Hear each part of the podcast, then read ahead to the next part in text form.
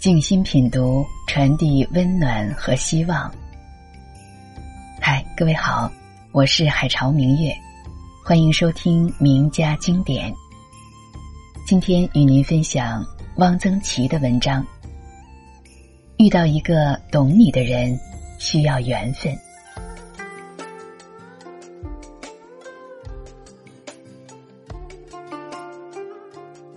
全县第一个大画家是季陶民，第一个鉴赏家是叶三。叶三是个卖果子的，他这个卖果子的和别的卖果子的不一样，不是开铺子的，不是摆摊的，也不是挑着担子走街串巷的。他专给大宅门送果子，也就是给二三十家送。这些人家他走得很熟，看门的和狗都认识他。到了一定的日子，他就来了。里面听到他敲门的声音，就知道是叶三。挎着一个金丝面篮，篮子上插一把小秤。他走进堂屋，扬声称呼主人。主人有时走出来跟他见见面。有时就隔着房门说话，给您称五斤。什么果子是看也不用看的，因为到了什么节令送什么果子都是一定的。叶三卖果子从不说价，买果子的人家也总不会亏待他。有的人家当时就给钱，大多数是到节下，端午。中秋、新年再说。叶三把果子称好，放在八仙桌上，道一声得罪，就走了。他的果子不用挑，个个都是好的。他的果子的好处，第一是得四时之鲜，世上还没有见这种果子，他的篮子里已经有了。第二是都很大，都均匀。很香，很甜，很好看。他的果子全都从他手里过过，有疤的，有重眼的，几筐破皮儿、变色、过小的，全都剔下来，贱价卖给别的果贩。他的果子都是原装，有些是直接到产地采办来的，都是树熟，不是在米糠里焖熟了的。他经常出外，出去买果子，比他卖果子的时间要多得多。他也很喜欢到处跑，四乡八镇，哪个园子里什么人家有一棵什么出名的好果树，他都知道，而且和园主打了多年交道，熟的像是亲家一样。别的卖果子的下不了这样的功夫。也不知道这些路道，到处走能看很多好景致，知道各地香风，可资谈住，对身体也好。他很少得病，就是因为路走得多。立春前后卖青萝卜，棒打萝卜，摔在地下就裂开了。杏子、桃子下来时。卖鸡蛋大的香白杏，白的像一团雪，直嘴儿以下有一根红线的一线红蜜桃，再下来是樱桃，红的像珊瑚，白的像玛瑙。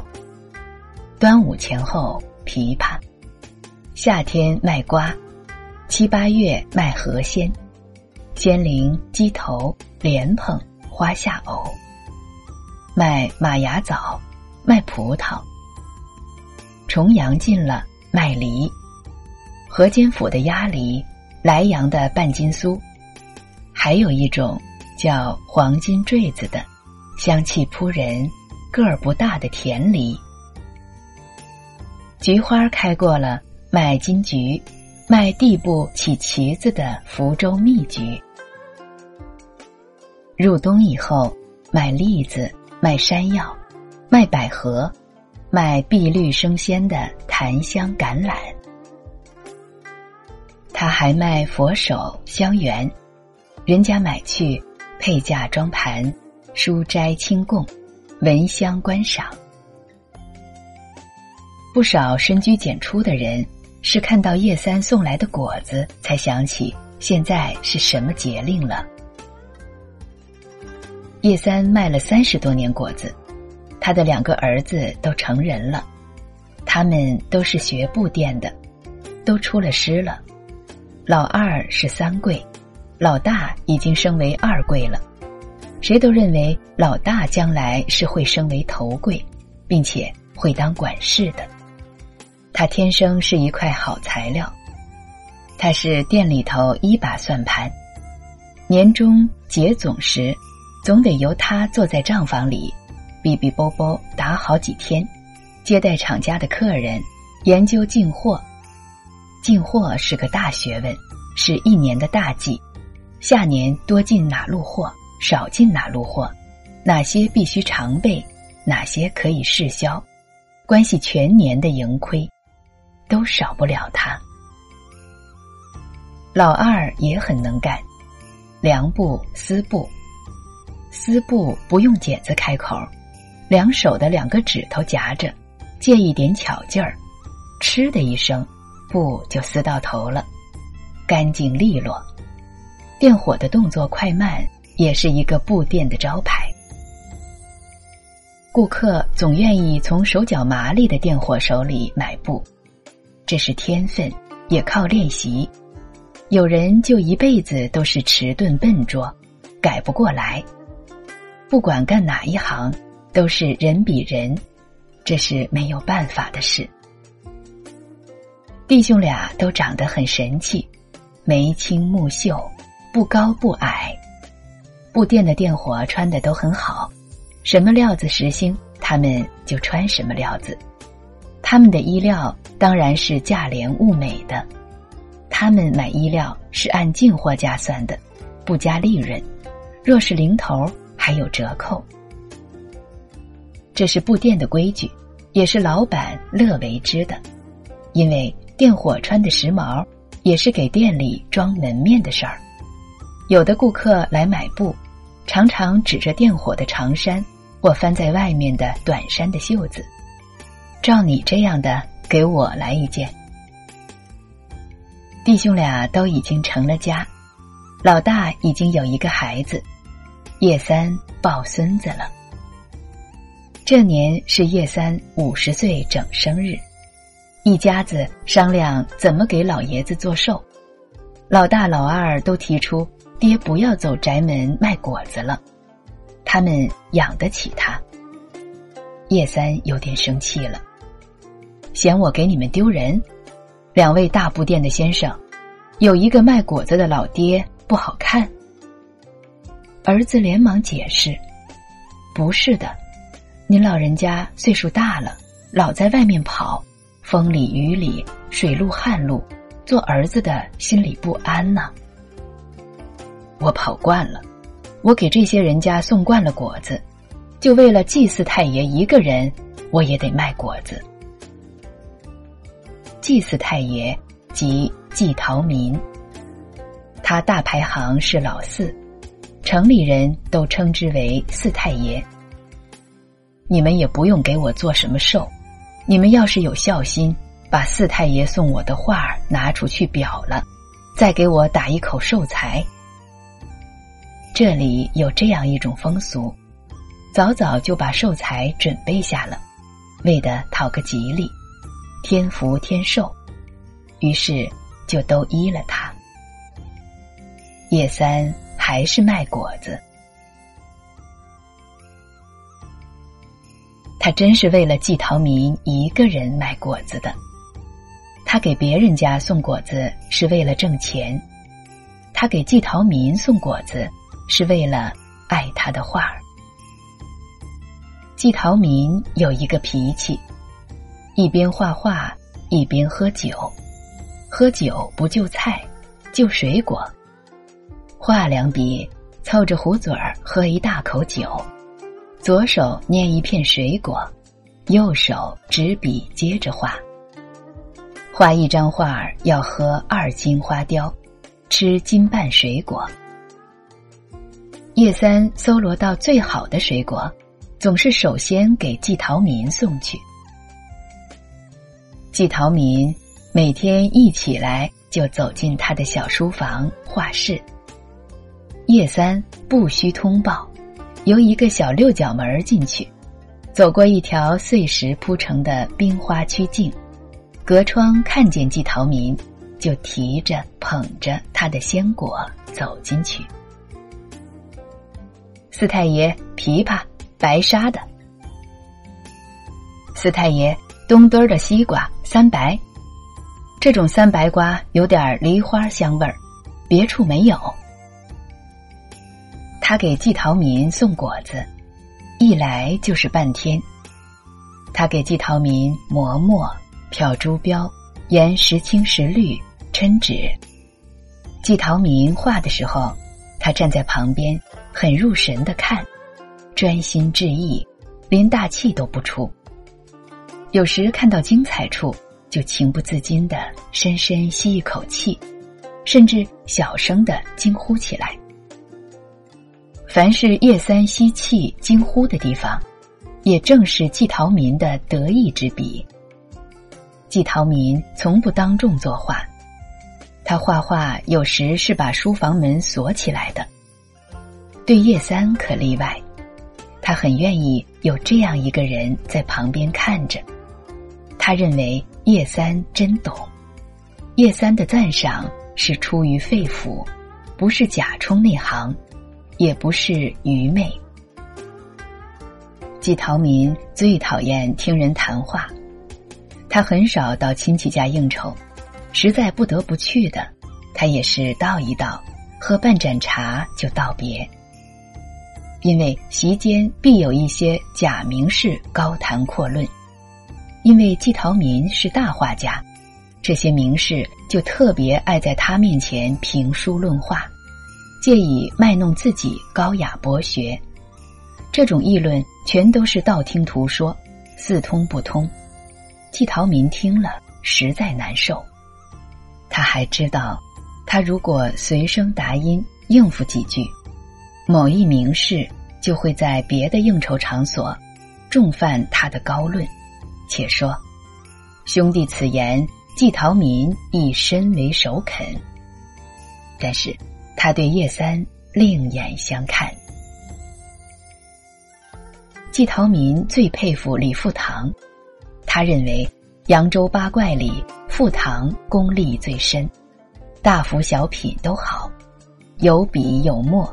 也奔放，也严谨，也浑厚，也秀润，而且不装模作样，没有江湖气。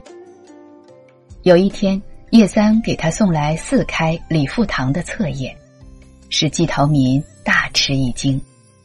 这四开册页是真的。李陶民问他是多少钱买的，叶三说没花钱。他到三朵放果子。看见一家的柜橱的玻璃里镶了四幅画，他在四太爷这里看过不少李富堂的画，能辨认。他用四张苏州片跟那家换了。苏州片花花绿绿的，又是簇新的，那家还很高兴。叶三只是从心里喜欢画，他从不瞎评论。季陶民画完了画。钉在壁上，自己负手远看，有时会问叶三：“好不好？好，好在哪里？”叶三大都能一句话说出好在何处。季陶民画了一幅紫藤，问叶三：“叶三说，紫藤里有风。哦，你怎么知道？花儿是乱的，对极了。”季陶民提笔提了两句词：“深院悄无人，风拂紫藤花乱。”季陶民画了一张小品，老鼠上灯台。叶三说：“这是一只小老鼠。”何以见得？老鼠把尾巴卷在灯台柱上，它很顽皮。对，季陶民最爱画荷花，他画的都是墨荷。他佩服李富堂，但是画风和富堂不似。李画多凝重，季陶民飘逸；李画多用中锋，季陶民微用侧笔。他写字写的是章草。李富堂有时水墨淋漓，粗头乱浮，意在笔仙。季陶民没有那样的字汉，他的画是大写意，但总是笔意俱到，收拾得很干净，而且笔致疏朗，善于利用空白。他的墨荷参用了张大千，但更为舒展。他画的荷叶不勾筋，荷梗不点刺，且喜作长幅，荷梗甚长，一笔到底。有一天，叶三送了一大把莲蓬来，季陶民一高兴，画了一幅墨荷，好些莲蓬。画完了，问叶三：“如何？”叶三说：“四太爷，你这画不对。”不对，红花莲子白花藕，你画的是白荷花，莲蓬却这样大，莲子薄，墨色也深，这是红荷花的莲子，是吗？我头一回听见。季陶民于是展开一张八尺生宣，画了一张红莲花，题了一首诗：红花莲子白花藕。果饭叶三是我师，惭愧画家少见识，为君破例着胭脂。季陶民送了叶三很多画有时季陶民画了一张画不满意，团掉了，叶三捡起来，过些日子送给季陶民看看，季陶民觉得也还不错，就略改改，加了题。又送给了叶三。季陶民送给叶三的画儿都是提了上款的。叶三也有个学名，他五行缺水，起名润生。季陶明给他起了个字，叫泽之。送给叶三的画上常题“泽之三兄雅正”，有时竟题“画与叶三”。季陶明还向他解释。以排行称呼是古人风气，不是看不起他。有时季陶明给叶三画了画，说：“这张不提上款吧，你可以拿去卖钱。有上款不好卖。”叶三说：“提不提上款都行，不过您的画我不卖，不卖，一张也不卖。”他把季陶民送他的画儿都放在他的棺材里。十多年过去了，季陶民死了，叶三已经不卖果子了，但是他四季八节还四处寻觅鲜果，到季陶民坟上供一供。季陶民死后，他的画价大增。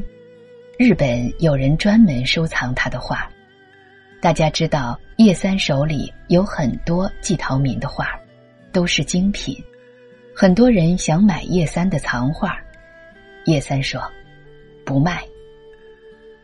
有一天，有一个外地人来拜望叶三，叶三看了他的名片，这人的姓很奇怪，姓石，叫石听涛。一问是日本人，石听涛说他是专程来看他收藏的季陶民的画的。因为是远道来的，叶三只得把画拿出来。石听涛非常虔诚，要了清水洗了手，焚了一炷香，还先对画轴拜了三拜，然后才展开。他一边看，一边不停的赞叹。哦，哦，真好，真是神品。石听涛要买这些画，要多少钱都行。叶三说：“不卖。”石听涛只好怅然而去。叶三死了，他的儿子遵照父亲的遗嘱，把季陶民的画儿和父亲一起装在棺材里，埋了。